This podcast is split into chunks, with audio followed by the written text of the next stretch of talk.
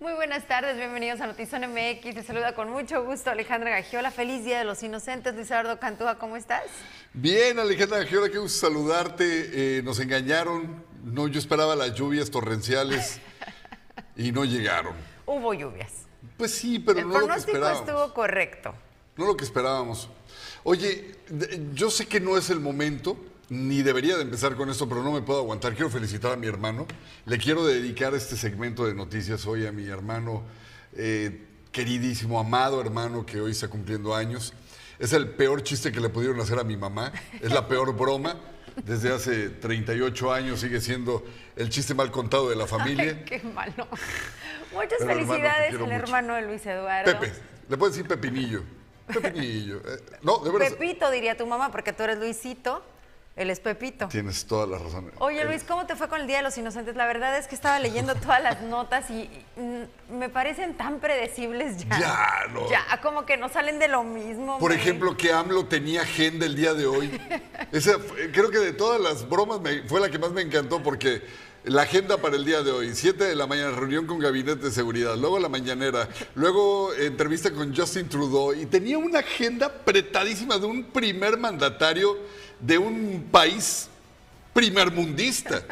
Y de repente se cae la agenda y está AMLO en un, en un patio sentado, todo así arranado, con una mesita a un lado, como que veía nada más moscas. O que a partir de 2023 ya no habría mañanera, eso me dio muchísimo gusto, pero evidentemente era una broma. Y recordé hace algunos años cuando la portada del periódico Frontera era el hundimiento de la carretera escénica y era esta imagen de terror en donde Ah, sí. realmente estaba completamente colapsada la carretera y estaba la foto también con un tráiler claramente hundido y por supuesto que lo descarté inmediatamente pensando que era una broma del Día de los Inocentes y por primera vez eso sí era real y era cuando efectivamente colapsó ese tramo. Frontera tenía a bien poner dos páginas, eh, dos primeras planas en este día. No sé si hoy lo hicieron, la verdad es que desconozco, no me paré en ningún lugar donde vendieran el periódico hoy, pero Frontera tenía la de chiste como primera plana, idéntica a una normal y ya habría así. Y la primera plana original ya era noticias en serio. Pues esa vez sí me sorprendieron porque no les creí y eso sí era en Y sí serio era. y sí era una primera plana O y sí hace algunos años, el 28 de diciembre fue cuando se colapsó Fue cuando la se carretera. colapsó la carretera, que me, me acuerdo perfectamente de lo que describes. El tráiler en medio, el deslave impresionante, sí se veía Sí, una apocalíptico. imagen que pensabas que era que había pasado un terremoto en, esa ciudad y era pues aquí mismo en Baja California, en Ensenada, nada más y nada menos, y en ese tramo de la carretera. ¿Hace cuánto de esto? Híjole, yo no tengo el dato, pero sí que serán unos seis dato, años. ¿estás algo- ahorita revisamos el dato exacto. Más o menos, Ahorita pues les bueno. confirmo. Saludos a quienes ya se conectaron, Gerardo García, saludos Ale y Lord News, Luisito Cantúa, el tío. Saludos a Fanny, que ya está de regreso en Tijuana. Bienvenida, Fanny. Buenas tardes, Alex. Caiga a la oficina, licenciado lleno. Déjenla descansar, está de vacaciones, déjenla en paz. Oye, la mejor broma de un día como hoy para ti, ¿cuál ha sido? Que digas tú, en esta sí caí y sí, que, que te haya hecho una amiga, un amigo. Hoy estuve trata- hoy estuve haciendo memoria como que creo que no, no me ha tocado, no me ha tocado caer en alguna, pero la- de las que estoy pendiente precisamente es de las de noticias, como tratando de discernir entre qué sí es real y qué no, y te digo ya como que me, me parecen un poco predecibles. La de los embarazos, sobre todo. Ay, esas sí ya, y, y ya, y ya, este, ya me les caso y estoy embarazada. Esas realmente son muy predecibles para el día de hoy. Era una góndola de Apasco. Ándale, ¿de qué estamos hablando aquí? Yo me imagino que lo que se cayó en la carretera. Ah, claro, claro, claro. Oigan, pues arrancamos de lleno con la información.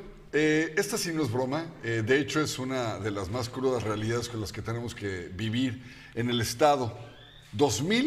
2023 con más de 1.700 homicidios dolosos.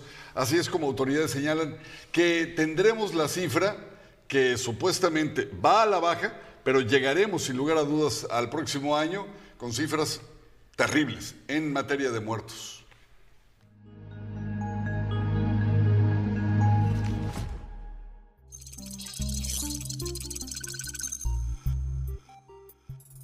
En este 2022 se han cometido 2.719 homicidios dolosos en Baja California y aunque son 340 menos que el año pasado, tanto en Tijuana como en Mexicali los asesinatos se incrementaron. El fiscal general Ricardo Carpos afirma que los incrementos son menores a la tendencia de los últimos años. La cifra global de homicidios en la entidad baja debido a una drástica disminución en los municipios de Tecate, Ensenada y Playas de Rosarito.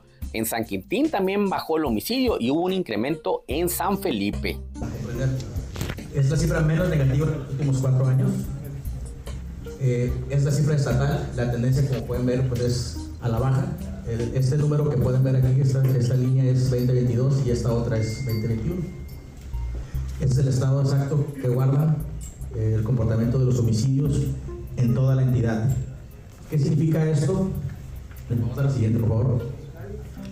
En el caso de Tijuana, se han cometido 2.030 homicidios contra 1.963 del año pasado. Nuevamente, ya después de agosto, nuevamente una tendencia a la alta cuando ya teníamos Pero fue justamente por esta razón y por ello es que nos reunimos el lunes y en las semanas pasadas para justamente compartimentar este tipo de datos con las instituciones que ponen la mesa de seguridad y tomar medidas estratégicas específicas para la protección ciudadana no solamente en lugares específicos de Tijuana, sino en todas y cada una de sus delegaciones, en los límites territoriales para el resto y, salida del mismo, y una serie de... En el caso de Mexicali, el homicidio también creció este año al pasar de 286 a 303 víctimas. Dos años Mexicali tenía una notoria tendencia a la alta, que es cuando se da esta situación de eh, o pleito entre eh, grupos criminales que son de la misma organización, que están peleando como independientes, no como parte de su cartel al que pertenecen. Y esto arreció la violencia, sobre todo pues por los eh, límites territoriales con Sonora. De tal suerte que recepcionamos una tendencia notoriamente a la alta y logramos bajarla inmediatamente. Sin embargo, aquí en abril se nos fue.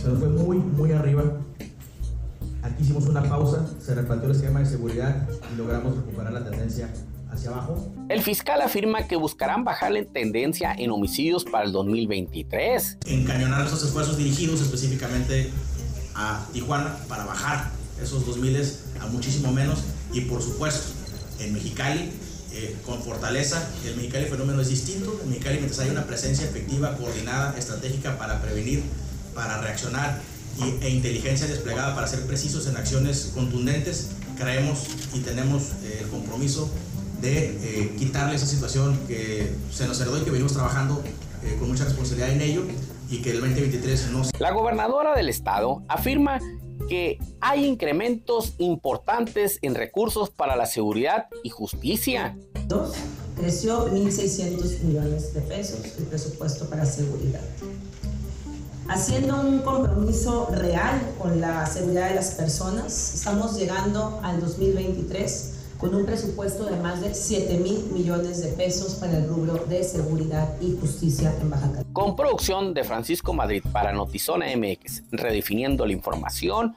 José Manuel Yepis.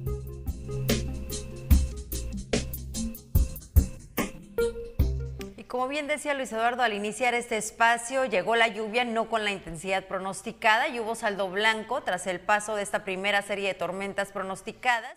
Eh, esto que, está, que se espera para esta semana, la lluvia nos estaría dando una tregua el día de hoy y hasta el próximo sábado. Hoy nuevamente pronóstico, sábado, domingo, descansamos el lunes y nuevamente de martes a viernes, así que todavía no podemos descansar de este pronóstico. Entre los incidentes de mayor relevancia se registró un derrumbe en la colonia 3 de octubre, una zona considerada de alto riesgo, que obligó al desalojo preventivo de viviendas cercanas.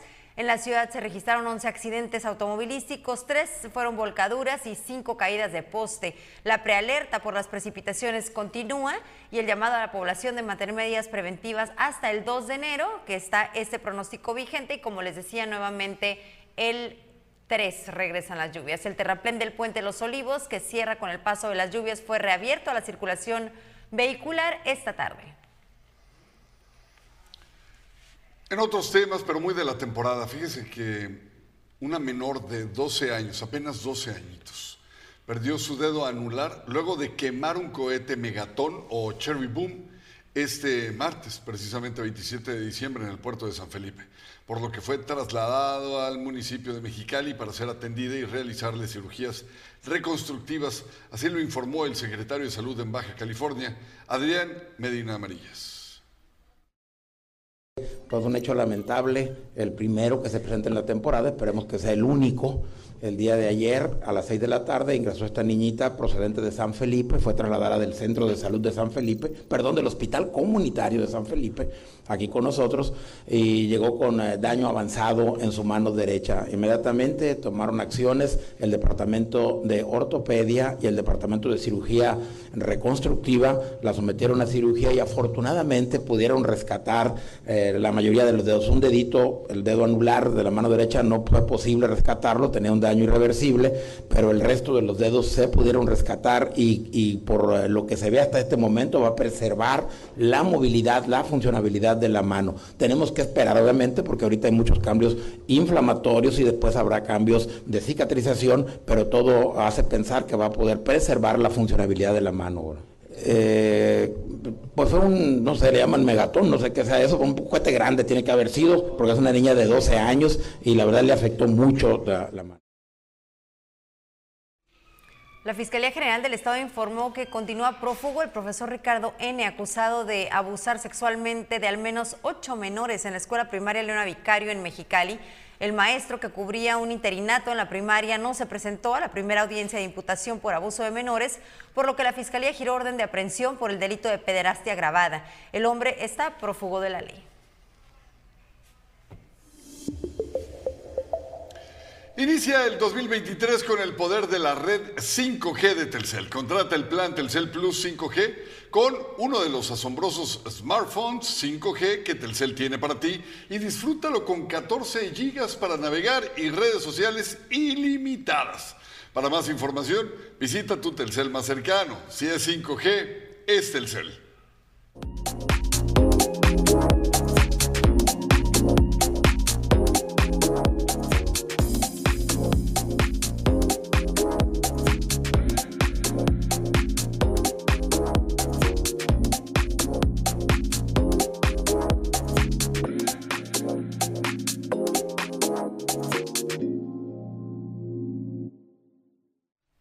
La geografía de Tijuana no permite la construcción de nuevas vialidades, por lo que solicitarán al gobierno federal construcciones de vialidades de segundos pisos para acabar con el problema del tráfico. Y no se nos olvida que en una visita el presidente Andrés Manuel López Obrador prometió una, pero parece que ese proyecto pues simplemente se quedó en una promesa.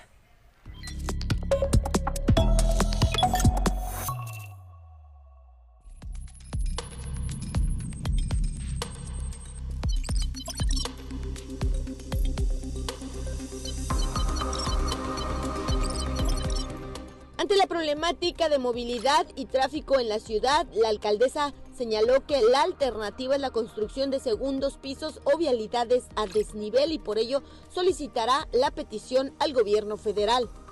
pediríamos un segundo piso a la federación porque ya es necesario para la movilidad porque no tengo espacio, no hay más calle donde hacer, ¿no? No hay otro carril a donde emplearse y definitivamente no se puede hacer un carril sobre, sobre el canal, no se puede, no, no existe el soporte, entonces necesitamos un segundo piso. Señaló que dentro de los deseos que solicitará el gobierno federal está también dar continuidad a la construcción del cañón Zapata, un proyecto detenido desde hace varios años, contemplado como una de las principales obras a nivel nacional.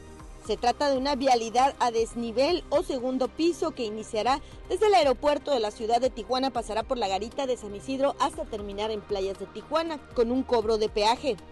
Bueno, la idea es despejar la arteria de, esta arteria de la vía rápida. Esa sería la idea. Pero, ojo, es una petición, ¿verdad? Mi carta Santa Claus. autoridades municipales señalan que ya no hay vialidades hacia dónde crecer en Tijuana, por ello la propuesta de construir un segundo piso, principalmente la vía rápida que conecta hacia Estados Unidos. Y es que la ciudad de Tijuana continúa con las mismas vialidades que desde hace 30 años aunque la ciudad ya creció exponencialmente. Con imagen edición de Tania Hernández y Lordan García informó para Notizona MX, redefiniendo la información. Ana Lilia Ramírez.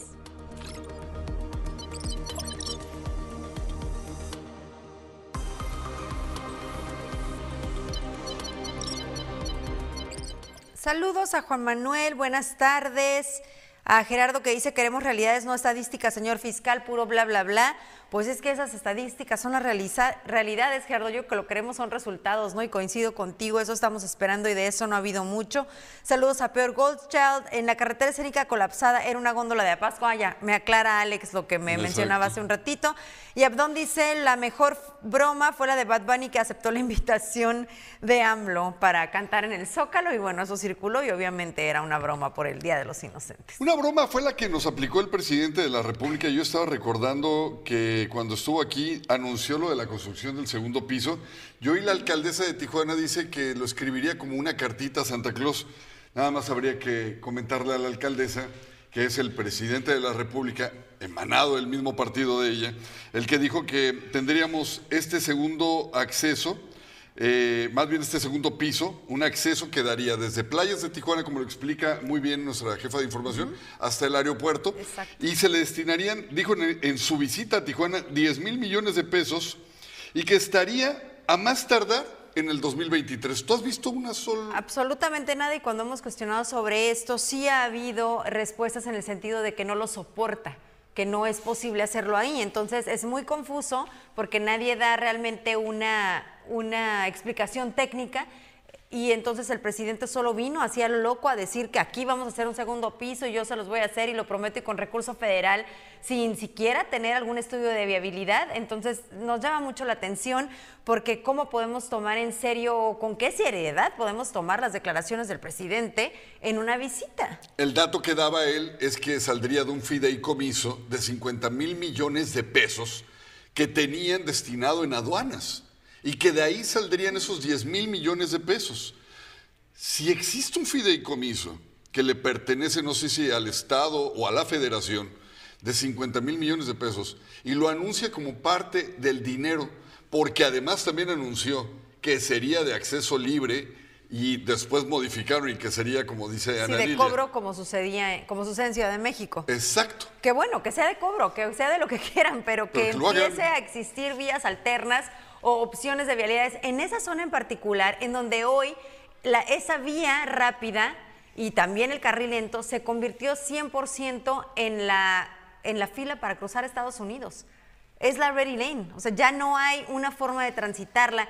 Si quieres acceder de la vía lenta hacia playas de Tijuana, es un relajo. Hicieron una modificación en donde detienen los vehículos, que sí ha funcionado. De alguna manera, por lo menos te permite transitar por ahí. Pero para cualquier otro acceso es imposible. No, yo no sé la verdad de dónde, de dónde vamos a poder sacar eh, la, la infraestructura que tienen en el DF de esos monstruos que tienen elevados a más de 8 o 10 metros que son verdaderas carreteras elevadas con un solo pilar. Es como una góndola, la que tienen precisamente hablando de góndolas, la que tienen en medio. Es un pilar y por en medio va pasando esta vialidad de tres o cuatro carriles a veces, impresionante. Sí, cierto, cobran. Tienes que recargar tu, tarjetita, el, ¿cómo le llaman? Tag. El tag. Y, y, y sí llegas más rápido. En Tijuana, créeme que muchísimas personas pagaríamos con tal de no vivir el tráfico. Y eso seguramente también eh, eliminaría un poco o quitaría presión de lo, del tráfico que hay en la otra vialidad que no sería de pago. Entonces, de alguna manera funcionaría, pero bueno, eso ni siquiera está cerca de ser una realidad. ¿Cómo nos fuimos de una promesa presidencial a una carta a Santa Claus de la alcaldesa? Justo. Yo me quedaría con eso porque ya más no le... Ah, bueno, sí. No lo dijo hoy, pero sí lo dijo ayer. Y ayer no era el Día de los Inocentes. Ah, Andrés Manuel dijo que este 2023 el servicio, el sistema de salud en toda la República sería el mejor del mundo, equiparado a cualquier otro en Europa que estuviera calificado como de cinco estrellas. Que lo mejor lo hubiera dicho hoy, para por lo menos pensar que era por el Día de los Inocentes y no burlarnos cuando no hay tratamientos para niños con cáncer en México. Así es. Pero bueno, Así están las cosas. Gracias a la gente que nos escribe, gracias por los mensajes, gracias de veras a todas las personas que están con nosotros. Mire, manejar un vehículo bajo los efectos del alcohol en las celebraciones de Año Nuevo y ser sorprendido, tendrá que, eh, los que sean así, tendrán que pagar una multa de más de 20 mil pesos porque la ley de ingresos que surte efecto a partir del primer minuto del 1 de enero del 2023 señala que así tendrán que ser los castigos. Obviamente esto lo comenta el secretario general de gobierno Jesús García Castro. El Cabildo de Tijuana llegó a un acuerdo para duplicar el costo de la multa por conducir en estado de ebriedad en la ciudad.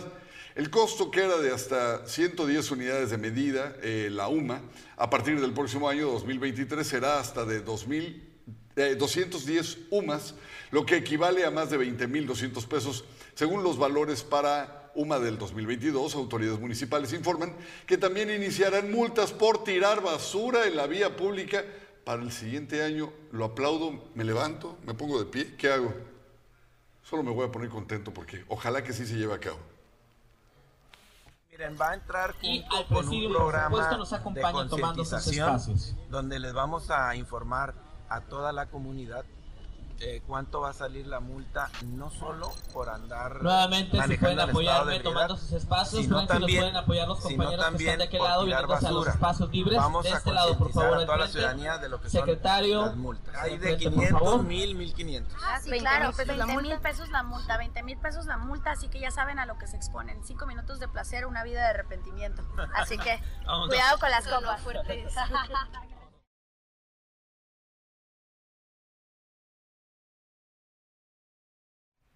20 mil pesos por manejar ebrio y todavía están por definir cuánto por tirar basura. Y yo aplaudo igual que Luis Eduardo. En ambos casos, realmente las consecuencias son, en un caso, catastróficas y pueden costar la vida, y en otro, si no es así, la gente no va a entender y no va a dejar de ser esta ciudad un cochinero.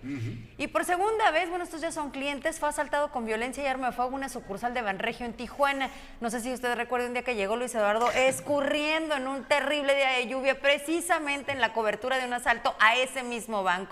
Bueno, pues el último se registró eh, el, día de hoy, 28, en el banco ubicado sobre el Boulevard de Azordas, cerca de la Plaza Carrusel, testigos señalan que un hombre con arma corta ingresó con vestimenta oscura y amenazó a una cajera para que le entregara el dinero en efectivo. Tras el atraco fue cerrado, cerrada la sucursal para que autoridades iniciaran con investigaciones. Se desconoce otra vez el monto de lo robado el pasado 8 de noviembre es este día que les estoy narrando, que fue aquel día que se colapsaron todas las vialidades, que la lluvia era un desastre, que las calles también eran un desastre.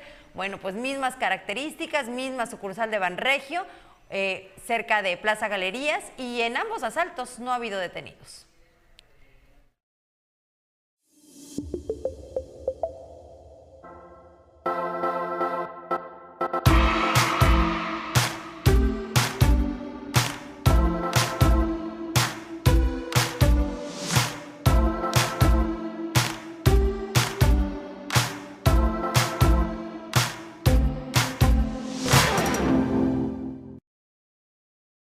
Comitiva de chefs eh, mexicanos encabezada por Marcelo Kisaki, quien alcanzó un lugar entre los 24 chefs elegidos para competir por el Bocuse d'Or, partirán a Lyon o Lyon, Francia, iniciando, si Lyon es en inglés, Lyon es en francés, iniciando el 2023. La competencia se llevará a cabo los días 23 y 24 de enero.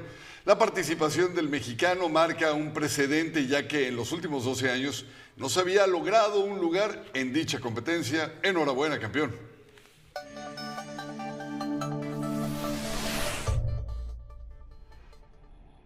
12 años después de la última participación de un mexicano en el campeonato culinario Bocuse de Or, el chef Marcelo Hisaki se prepara para representar a México como uno de los 24 países seleccionados para esta competencia, que se realizará los días 23 y 24 de enero en Lyon, Francia. El Bocuse de Oro es considerado las Olimpiadas de Gastronomía, es la competencia más importante a nivel global de cocina y es la plataforma global donde pues, se hace exposición de tanto el talento como la identidad cultural de la gastronomía que tenemos del país y es una gran oportunidad también para hacer brillar eh, la propuesta que existe aquí en Baja California. Entonces, tenemos la dicha, desde 2019 quedamos como candidatos, pero por la pandemia se aplazó nuestra participación y eh, retomamos en esta eh, contienda que fue 2022-2023. La competencia se celebra bianualmente en vísperas de enero, finales del mes en este caso se llevará a cabo el 22 y 23 de enero y siempre se lleva a cabo en Lyon, en Francia. El reto será trabajar en una serie de platillos para niños a base de pescado. La intención es aprovechar la oportunidad para dar a conocer la gastronomía de Baja California. Además del chef Hisaki, lo acompañan los chefs Rufo Ibarra, Pepe Salinas, Fernando Martínez, así como los comis Alexis Collazo e Isael da Silva. Tiene como muchas especificaciones, entonces el equipo está viajando con mucho tiempo de anticipación para poder obviamente gestionarnos, pero una parte muy importante es que tenemos que llevar la identidad de la gastronomía que queremos representar y por eso obviamente llevamos también la bandera de Baja, que es muy importante, la gastronomía local y poder mostrar mucho también de las grandes virtudes que tenemos aquí en Baja California como, como un referente gastronómico de la República. La participación del mexicano y su comitiva es de suma importancia ya que este concurso es el más importante a nivel mundial. Esto es, es, es muy importante a nivel internacional. En México lamentablemente no ha tenido la trascendencia, ni tenemos la cultura, ni, ni, las costumbres de entrar a este tipo de competencias. Pero esto es ir a las Olimpiadas, es ir al Mundial, que acabamos de ver de fútbol. No hay una competencia de cocina salada más importante en todo el mundo.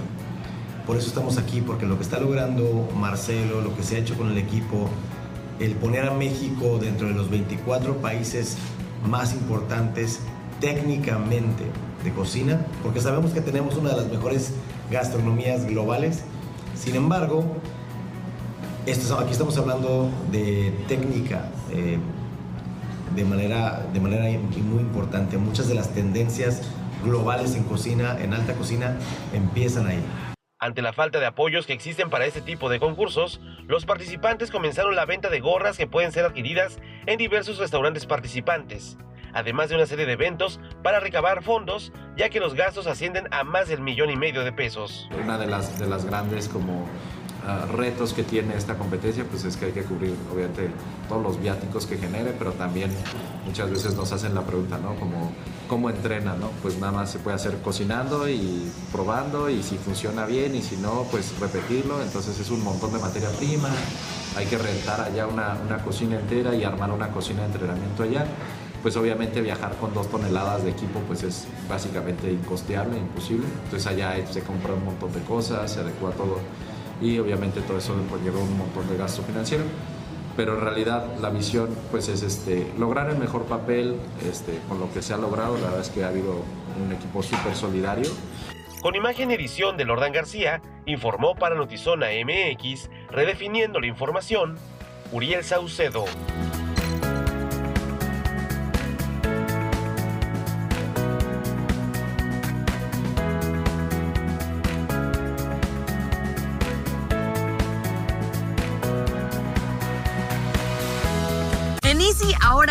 Es más fácil porque tú eliges cuántos canales quieres ver y los megas que quieras para que no te pierdas las series, películas y producciones originales de tus streamings favoritos. Como Disney Plus con las mejores historias del mundo y VIX Plus con las novelas y el mejor fútbol. Llévatela más fácil, llévatela easy.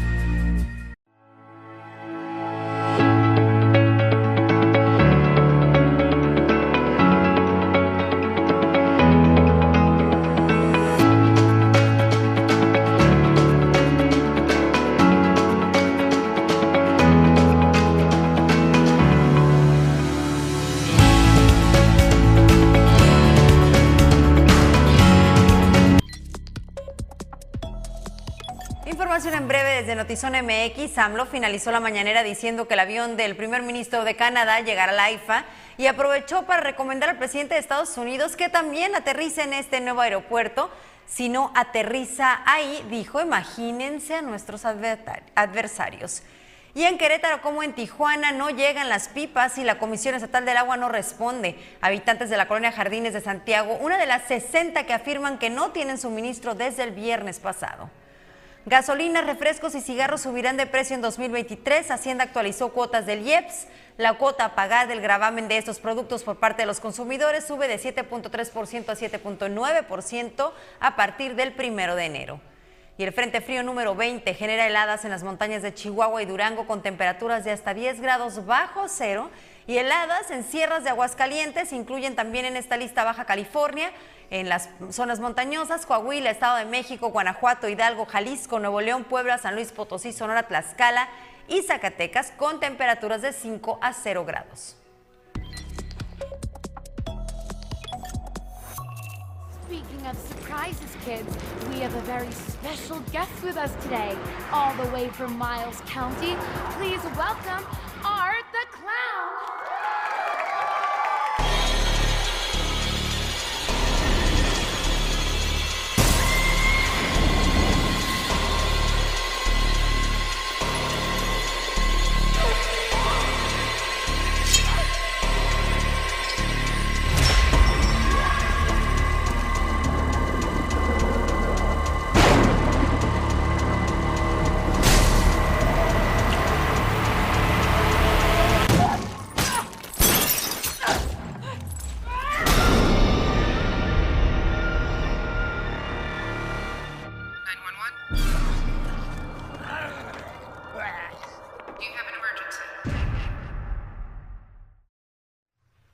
Nos escribe Octavio Hernández una anécdota del 28 de diciembre. Octavio, no puedo creer que te creíste esto, de verdad, sí te chamaquearon de más.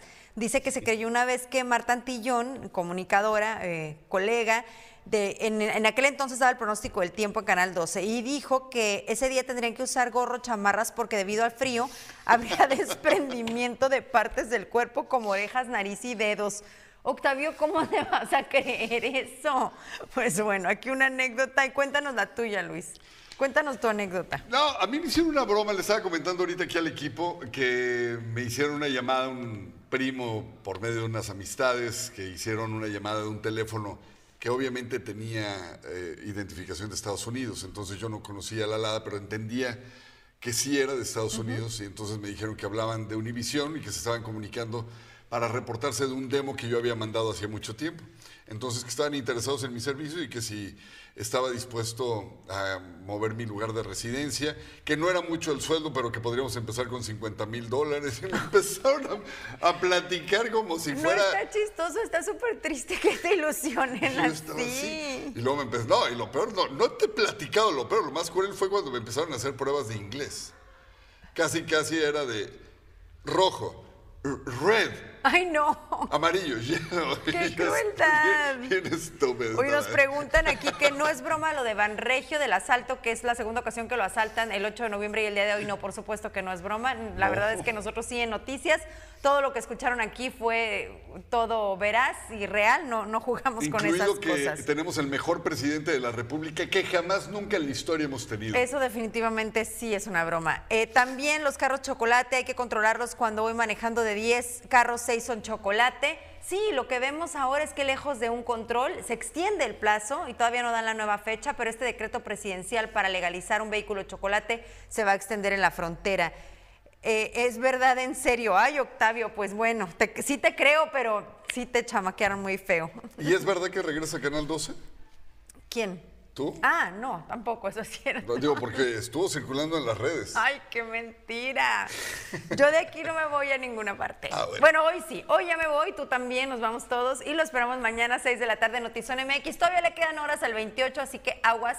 Eh, que, no le, que no le apliquen el inocente palomita. Sí, no preste dinero, no preste nada. Mejor encierres en su casa y, es más, cancele redes. Hoy, hoy aíslese, como si fuera cuarentena. Hasta mañana. Bye.